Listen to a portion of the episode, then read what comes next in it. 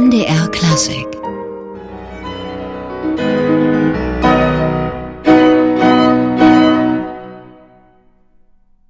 Franziska Hölscher und Severin von Eckartstein spielen Robert Schumann. Franziska Hölscher Moment sicher eine der spannendsten Geigerinnen der jüngeren Generation, eine der Großen auf der Violine, doch ein eher stiller Star.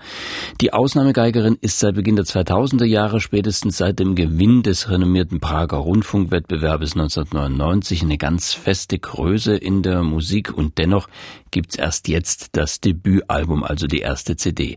Wir wollen darüber sprechen und Franziska Hölscher ist extra zu uns nach Halle gekommen, worüber ich mich natürlich sehr freue, Frau Hölscher. Herzlich willkommen bei MDR Klassik. Herzlich willkommen. Frau Hölscher, das neue Album, das ist Ihr Debütalbum. Sie sind ja doch schon seit geraumer Zeit auf dem Markt unterwegs äh, in Musiksachen. Wieso haben Sie sich so viel Zeit gelassen? Ja, das ist eine Frage, die mir momentan sehr oft gestellt wird. Ich denke, dass ich das Bedürfnis verspürt habe, noch weiter Zeit zu brauchen, um in gewissermaßen eine innere Stimme zu finden, dass ich wirklich weiß, was möchte ich ausdrücken, wie kann ich mein, ja, meine innere Stimme rüberbringen? Und das hat für mich einfach ein bisschen gebraucht, nicht nur rein interpretatorisch, sondern auch ganz einfach konzeptionell, was möchte ich, was ist mir so wichtig, dass ich das auf meinem Debütalbum veröffentliche und da braucht es natürlich auch Zeit, um sich ein gewisses Profil zu erarbeiten. Und dieses Programm ist sehr spannend, was Sie da jetzt dem Publikum unterbreiten. Das deckt auch, denke ich, so einen Großteil dessen ab, was Sie als wichtig erachten, auch im Repertoire, was Sie pflegen. Äh, Sequenza heißt es. Erklären Sie uns mal ein bisschen die Dramaturgie des Ganzen. Ja, Mittelpunkt dieses Albums ist die Sequenz von Luciano Berio, ähm, eines italienischen zeitgenössischen Komponisten. Dieses Werk ja, begleitet mich jetzt schon seit vielen Jahren und nimmt in meinem Repertoire einen ganz entscheidenden Platz ein. Es ist nicht nur für mich eines der ganz zentralen und also begeisternden Werke der Sololiteratur der Violine, sondern es hat für mich eben auch eine ganz persönliche Komponente ähm, und liegt mir sehr am Herzen. Und darum herum habe ich eben ein Konzept entwickelt. Ähm, zum einen zwei Werke von Berrios Landsmann Salvatore Charino. Diese beiden Stücke sind im selben Jahr entstanden, 1976 und spiegeln eben auch die Musik unserer Zeit wieder, die mir, die mir sehr, sehr wichtig und bedeutsam ist. Und eine Brücke dazu habe ich gebaut zu der großen Violinsonate von Robert Schumann, die ja in seiner ganzen Charakteristik, in dieser bösen Grundstimmung doch sehr ähnlich zu Charinos Ausdrucksweise ist. Und ja, allem voran habe ich gewissermaßen als Wegweiser die Passacaglia von Bieber gestellt, die mit seiner barocken Trauergestik ganz viele Zusammenhänge zu, zur Musik unserer Zeit, zur aktuellen Musik von Berio und Sciarrino, aber auch zur Musik von Robert Schumann schlägt. Und ich habe gerade, also zwischen dem Biber und dem Berio gibt's ja ganz viele Korrespondenzen sozusagen innerhalb dieses Albums. Ist das so angelegt, dass die beiden auch besonders aufeinander reagieren? Ja, mit Sicherheit. Also die barocken Formen, die findet man doch in Berrios Musik sehr eindeutig. Übrigens in, in Cherinos Musik auch. Also diese ganzen kleinen barocken Seufzergesten. Ähm, aber gerade Berios Sequenza ist doch zum großen Teil auch an die Chaconne von Bach angelehnt. Und dieser Punkt, den diese neuen Stücke aus dem Blickwinkel der alten Musik zu betrachten und wiederum das Moderne in der alten Musik zu finden, das finde ich ungeheuer spannend. Nun ist es ja ein sehr intimes Album, die Violine auch oft solistisch, ganz alleine. Wie wichtig ist Ihnen das, dass man raustritt aus beispielsweise dem großen Orchesterkleid, dass man diese kleinere, intime Form pflegt?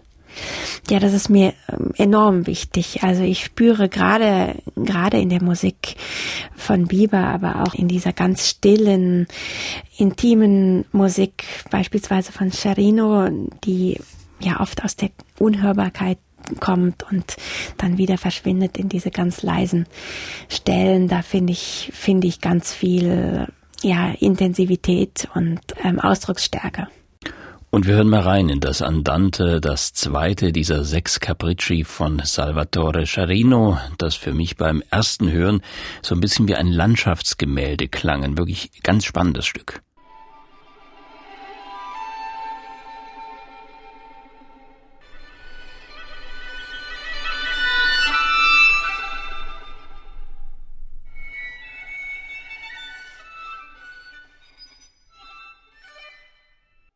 Soweit vielleicht das Andante aus den Capricci für Solovioline von Salvatore Scharino. Man hat, glaube ich, gut diese Vielschichtigkeit der Musik gehört, dass man das auf einer Sologeige abbilden kann. Das ist schon wirklich sehr bemerkenswert, diese latente Melodie, die so untersetzt ist mit diesen flirrenden Figuren. Also wie gesagt, ein spannendes Stück, wie die anderen auch auf diesem Album Sequenza von Franziska Hölscher. Ein ganz ungewöhnliches Programm, was wir da finden, Frau Hölscher, aber gerade auch bei diesem Scharino Piano auch mit einem gewissen Mut verbunden, denn die Geige, die steht doch auf diesem Album, bis auf den Schumann, den wir am Anfang gehört haben, eigentlich ganz allein. Da gibt's also keinen musikalischen Partner, auf den man sich stützen kann oder vielleicht ein Orchester, das einen trägt. Ja, das ist richtig. Es gibt sicherlich Repertoire, was einem jetzt rein geigerisch mehr entgegenkommen würde, weil es einem doch so einen gewissen äh, ja, wohlfühlenden Background gibt, aber das war mir einfach nicht, nicht wichtig. Also mir ist dieses, dieses Risiko auch wirklich bis an die Grenzen zu gehen, das war mir schon immer in meinem ganzen Werdegang und in meiner Karriere doch sehr wichtig und so hat das einfach fürs Debütalbum dann so gut zusammengepasst, dass ich wirklich, wirklich diesen Mut finde, Repertoire zu suchen, was jetzt nicht unbedingt dem ja auf, das, auf den großen Affekt aus ist, sondern wirklich an die Substanz geht und an das, was, was mir wichtig ist. Und gerade die Solostücke für die Geige zeigen ja auch, was die Geige zu leisten in der Lage ist. Man hat ja die Geige immer als Melodieinstrument so ein bisschen im Kopf mit einer Stimme, aber sie ist ja sehr polyphon unterwegs in diesen Werken. Ja, unheimlich. Also ich denke, da werden einfach viele Seiten und das ganze Spektrum des, des Geigespielens wird, wird gezeigt. Und ähm, ich kann so eigentlich mich als Geigerin auch von allen möglichen Facetten zeigen. Und das ist doch ganz, ganz wunderbar. Und Ihr Partner ist Severin von Eckstein am Klavier, mit dem arbeiten Sie öfters auch zusammen. Ähm, wie baut sich so eine Beziehung auf, gerade für so ein Album? Sie haben ja die Schumann-Sonate zusammen auch eingespielt. Das ist ja auch ein, ein Punkt, wo man sehr ja aufeinander abgestimmt, sehr intim eigentlich musikalisch miteinander wird in so einem kammermusikalischen Verbund. Genau, also es war mir unheimlich wichtig, dass ich diese CD und auch speziell dieses Stück, was ja nicht nur eins der ganz zentralen Werke ja der Duo-Literatur ist mit einem Partner aufnehmen, den ich wirklich, wirklich gut kenne. Und mit Severin von Eckartstein spiele ich jetzt seit 2011 zusammen, also jetzt schon acht Jahre. Und wir haben ja, eigentlich Kammermusik von, von der kleinen Duo-Besetzung bis, bis hin zum Quintett ganz, ganz viel gespielt und er ist nicht nur ein ganz besonderer und individueller Musiker, sondern er ist eben auch, inzwischen sind wir so zu einem Team zusammengewachsen, dass das ganz, ganz logisch war, dass wir das zusammen aufnehmen würden.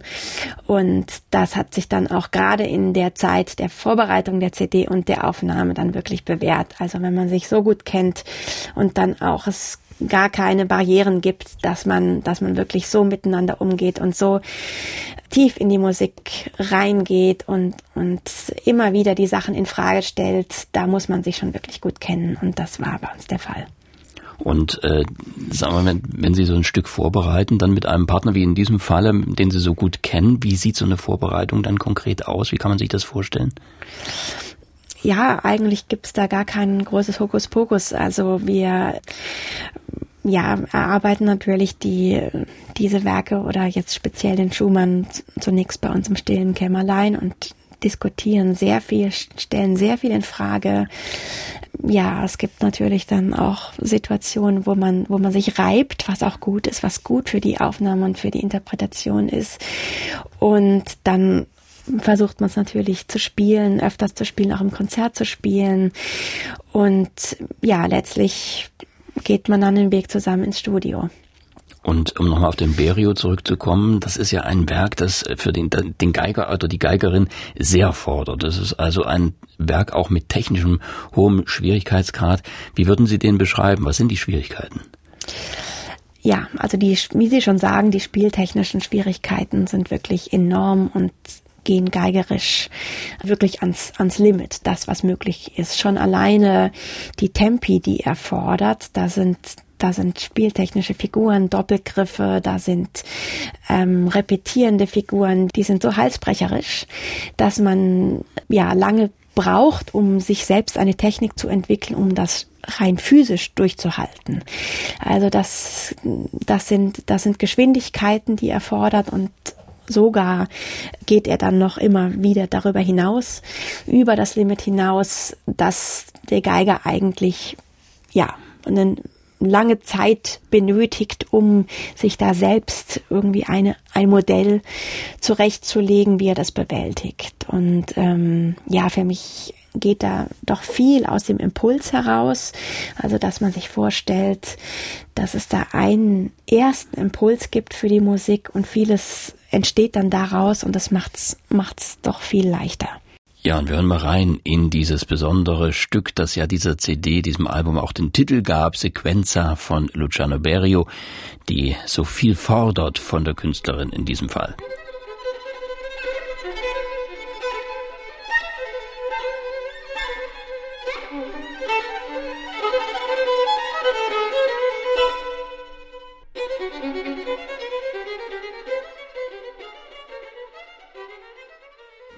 Franziska Hölscher spielt Luciano Berio auf ihrem neuen Album Sequenza, so heißt auch dieses Stück von Luciano Berio, aus dem wir jetzt hier einen Ausschnitt gehört haben.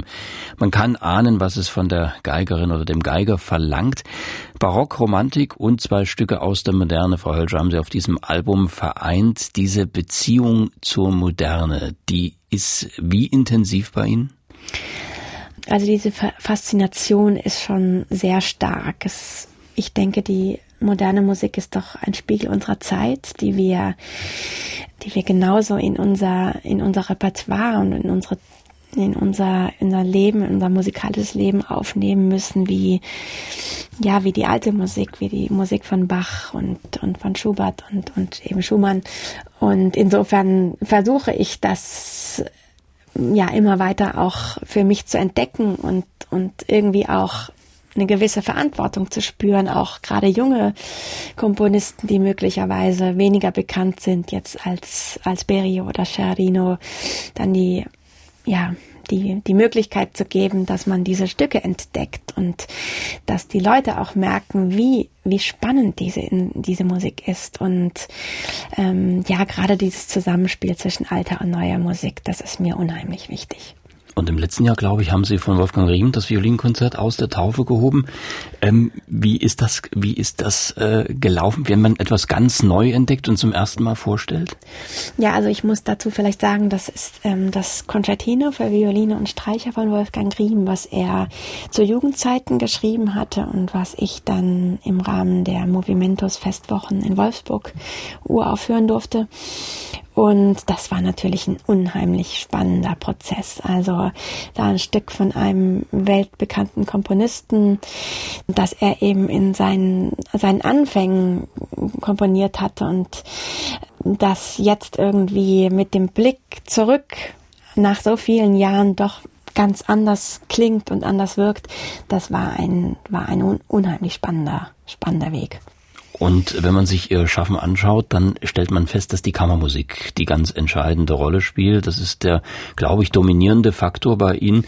Was macht den Reiz aus an dieser Form, die ja auch mal eine Zeit lang in einer gewissen, durchaus einer gewissen Krise war vielleicht? Naja, ich würde nicht sagen, dass die Kammermusik jetzt heute in der Phase ist, wo man sagt, das ist das, wo es keine verkaufstechnischen oder sonstigen Probleme gibt, jetzt angesprochen auf die Krise, die Sie ähm, nannten. Aber ich, für mich ist die Kammermusik einfach die intimste Form des Musizierens. Also das ist für mich ein Austausch mit meinen Kammermusikpartnern ein sich zuwerfen von Bällen, das das ist so für mich sonst in der Form nicht möglich. Und insofern speise ich so viel aus der Kammermusik. Ob ich jetzt als Solistin mit Orchester spiele, das ist für mich eigentlich gar nicht wirklich was anderes. Also da habe ich auch das Gefühl, dass ich jetzt beispielsweise im, Brahms Violinkonzert, da gibt es so viele tolle Dialoge mit der Oboe. Und wenn ich da nicht Kammermusiker durch und durch bin, dann hat dieses Stück für mich keinen Sinn, weil das ist so symphonisch alles geschrieben und so verwoben, dass ich das als eine ganz große Kammermusik sehe, auch wenn natürlich ich doch einen entscheidenden Part dort habe, aber auch beim Beethoven Violinkonzert, wie viel begleite ich das Orchester? Und wie wichtig ist es mir, dort wirklich zu wissen, wo geht das Gef Stimmgeflecht hin und, und wie ist die Partitur und das alles lerne ich durch die Kammermusik.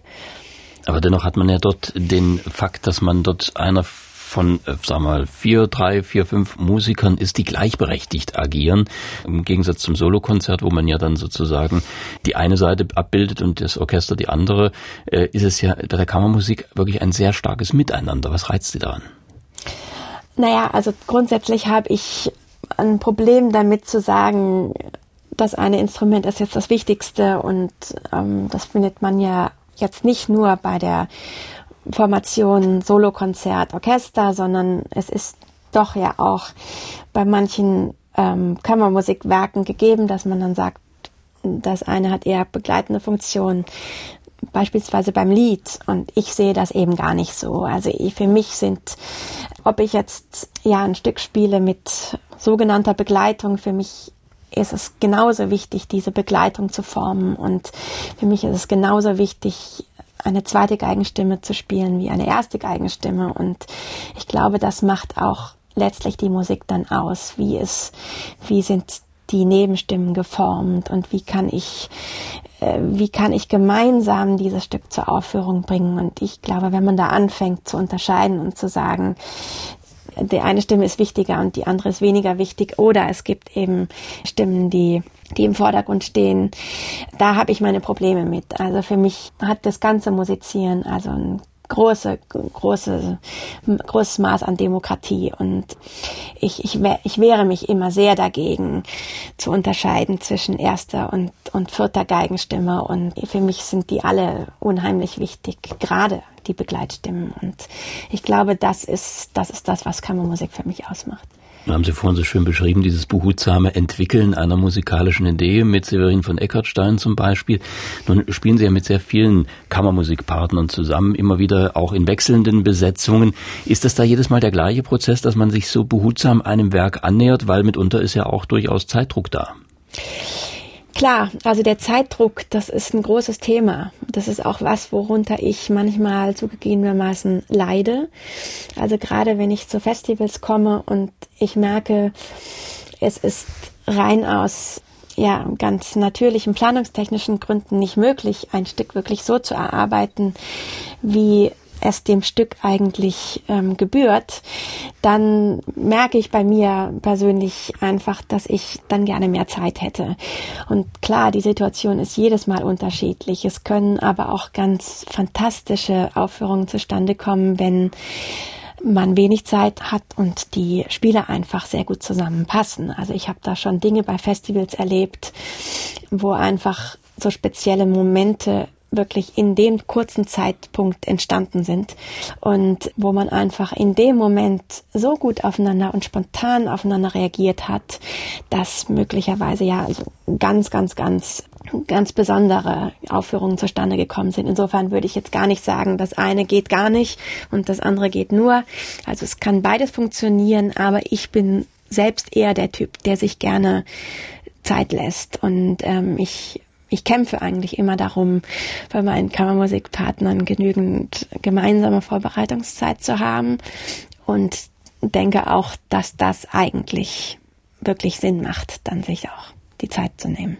Mit Severin von Eckartstein, da hatten Sie ja diese Zeit und herausgekommen ist eine wirklich ganz delikate Interpretation der Schumann-Sonate in D-Moll. Da bin ich mir, glaube ich, auch mit den Kollegen von der Kritik einig, was ich so gelesen habe, ging in die gleiche Richtung. Wir hören mal rein in den dritten Satz, überschrieben mit leise einfach.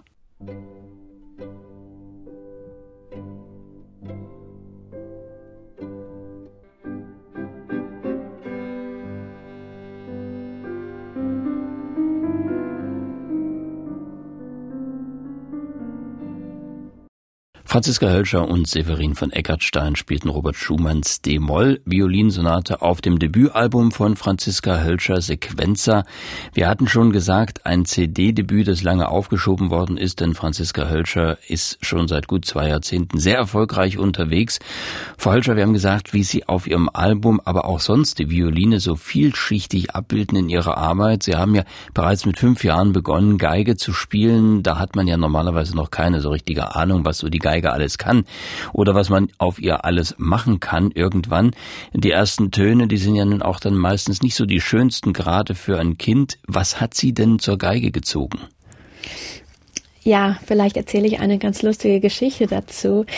Wie Sie sagen, Geige angefangen, als ich fünf Jahre alt war und mein großes Vorbild war damals mein älterer Bruder, der wesentlich älter ist als ich und der heute jetzt auch professionell Klavier spielt. Also er ist Pianist geworden und ähm, ich habe ihn immer gesehen, wie er viele Stunden am Tag geübt hat und er bekam dann natürlich die ersten Geigenschritte bei mir mit und als er nun wiederum seinen kleinen Kindern, als die Entscheidung anstand, dass die ein Instrument lernen, sagte er nur zu mir, also alles nur bitte keine Geige. Das klang bei dir so schrecklich am Anfang, dass er das bei seinen Kindern jetzt nicht noch mal durchmachen möchte und wie ist es geworden? Natürlich wollte der kleine Junge jetzt unbedingt Geige lernen. Das ist jetzt auch alles wunderbar und schön und gut, aber so können Sie vielleicht sehen, das war am Anfang tatsächlich nicht für alle, für alle ganz schön. Und ich denke, was mich so fasziniert hat, war, war tatsächlich dann doch das Melodieinstrument. Also diese gesanglichen Kantilenen, die die Geige ausführen kann, die für mich doch sehr nah an dem, am Gesang sind. Und am Liedhaften auch. Das hat mich von Anfang an sehr fasziniert. Und ich glaube, wenn ich jetzt nochmal wählen könnte, ich würde wahrscheinlich ähm, mich auch sehr zum Cello hingezogen fühlen. Diese sonoren und dunklen Töne sind für mich doch sehr, sehr nah und sehr inspirierend aber diese, dieses Färben einer Melodie und das Färben eines Klangs durch den Strich und durch das Vibrato ist für mich doch, doch sehr faszinierend. Und Sie haben in Ihrem Studium ganz unterschiedlichen Input aufgenommen. Sie haben moderne Geige natürlich studiert, aber Sie haben auch bei Reinhard Göbel, glaube ich, äh, die historische Spielart aufgenommen. Hat das jetzt auch bei dem Biber eine Rolle gespielt? Ja, das hat eine große Rolle gespielt. Also das Studium bei Reinhard Göbel habe ich in Salzburg quasi als Postgraduate-Studium noch hinten dran angeschlossen und das war ein ganz, ganz, ganz wichtiger, ist immer noch ein ganz wichtiger Einfluss für mich. Also wir haben ganz viel Austausch und gerade die Arbeit an den Rosenkranzsonaten und eben an der Passacaglia von Bieber, die war ganz, ganz entscheidend für mich und hat, hat mein Spiel, glaube ich, auch sehr geprägt. Und Sie haben auch immer wieder ungewöhnliche musikalische Partnerschaften, weil wir vorhin von der Kammermusik sprachen.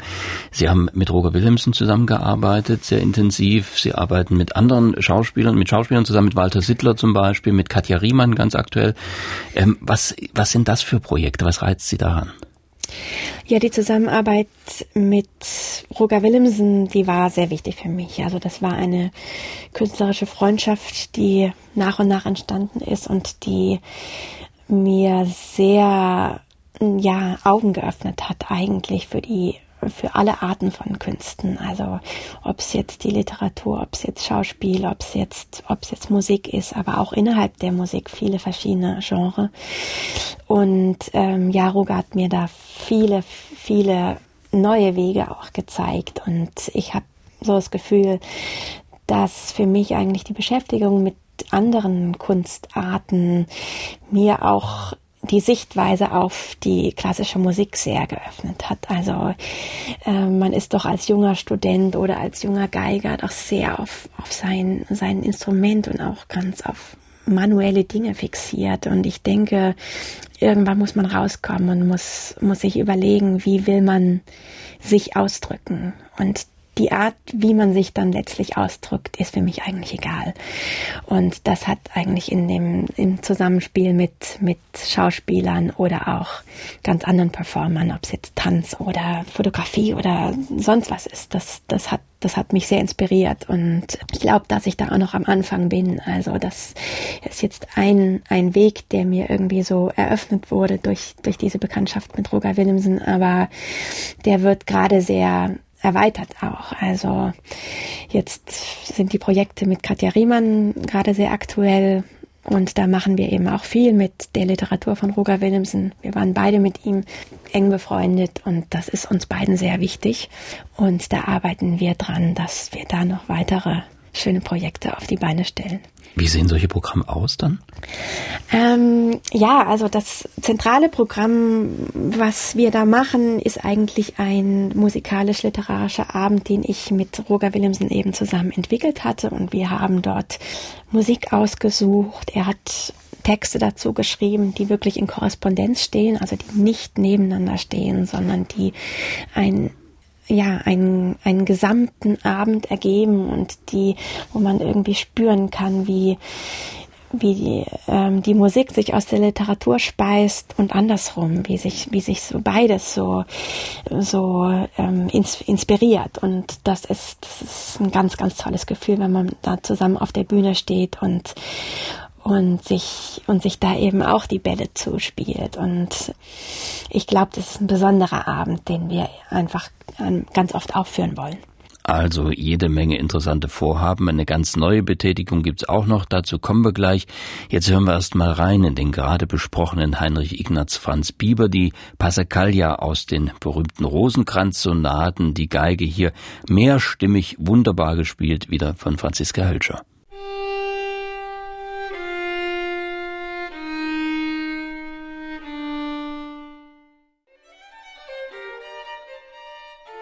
Ja, und wir haben gemerkt, es wird von Mal zu Mal virtuoser. Die Passacaglia aus den Rosenkranzsonaten von Heinrich Ignaz Franz von Bieber mit Franziska Hölscher, die diese Passacaglia auf ihrer Debüt-CD vorgelegt hat. Und das war auch sozusagen der Einstieg jetzt in den CD-Markt, Frau Hölscher. Und es gibt noch eine Neuerung in Ihrem Leben als Musikerin. Sie sind seit kurzem Festivalchefin bei den Kammermusiktagen in Mettlach nämlich. Wie ließ sich das denn an? Ja, das ist eigentlich, das sind eigentlich ganz ähnliche Dinge. Also die Kammermusiktage Mettlach, es ist ein ganz, ganz wunderbares Festival im Saarland und es ist ein sehr traditionsreiches Festival. Es ist jetzt die 34. Ausgabe und eben meine erste als künstlerische Leiterin in diesem Sommer.